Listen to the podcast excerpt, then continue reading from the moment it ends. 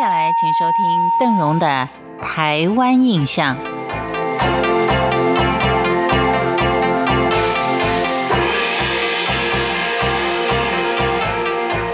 在上回的节目当中，我们提到了保生大帝的医虎侯的传说。今天我们来听听看，什么叫做点龙眼？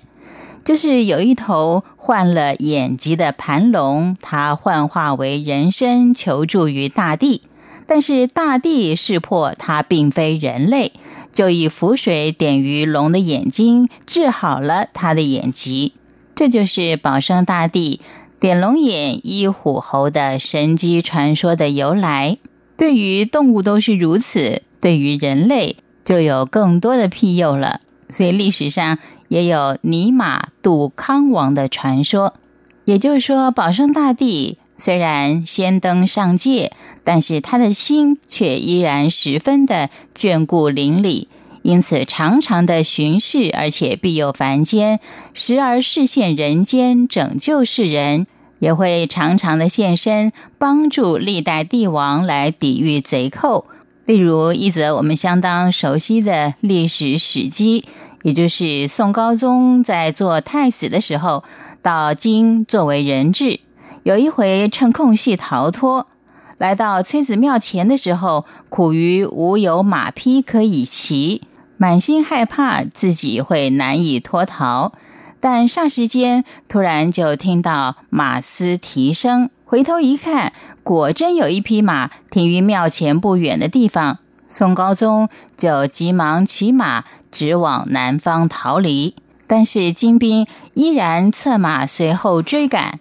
当宋高宗逃到江安的时候，竟然遥远的看到天降神兵正在帮助他。阻挡金人渡江，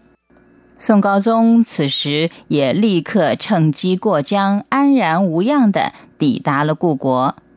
当他渡过江之后，却赫然发现到自己所骑的竟然是一匹泥马，而暗中庇佑高宗的就是保生大帝，这就是所谓“尼玛杜康王”的由来。而后，绍兴二十一年，宋高宗就下诏令地方官在保生大帝的乡里立庙奉祀，并且每年的春秋都会按时祭祀，一直到孝宗登位，御赐匾额，题名是慈济灵公，并赐意大道真人，一直到今日，我们尊称保生大帝为大道公，就是基于这个典故的。而在明朝开国前，太祖朱元璋跟陈友谅大战于鄱阳湖的时候，当时也是刮起了滔天巨浪，眼看太祖所属的士兵即将会被风浪给吞没，大帝也现身于云层之上，施以法术，令他的坐骑神龙化风雨于无形，果真随即就是风平浪静。太祖可以专心的指挥大军决战而获得大胜，而明太祖朱元璋在南京即位之后，为了感念保生大帝救命之恩，于是，在洪武五年下令敕封为昊天御史伊灵真君。以上我们所提到的大部分都是有关于保生大帝现身帮助明军打胜仗，或者呢是帮助一些弱势族群能够不受到贼寇侵扰的一些神迹。但是对于保生大帝的医术呢，我们将要留待在下次的节目当中再为您介绍了。非常的特别，因为他要医的是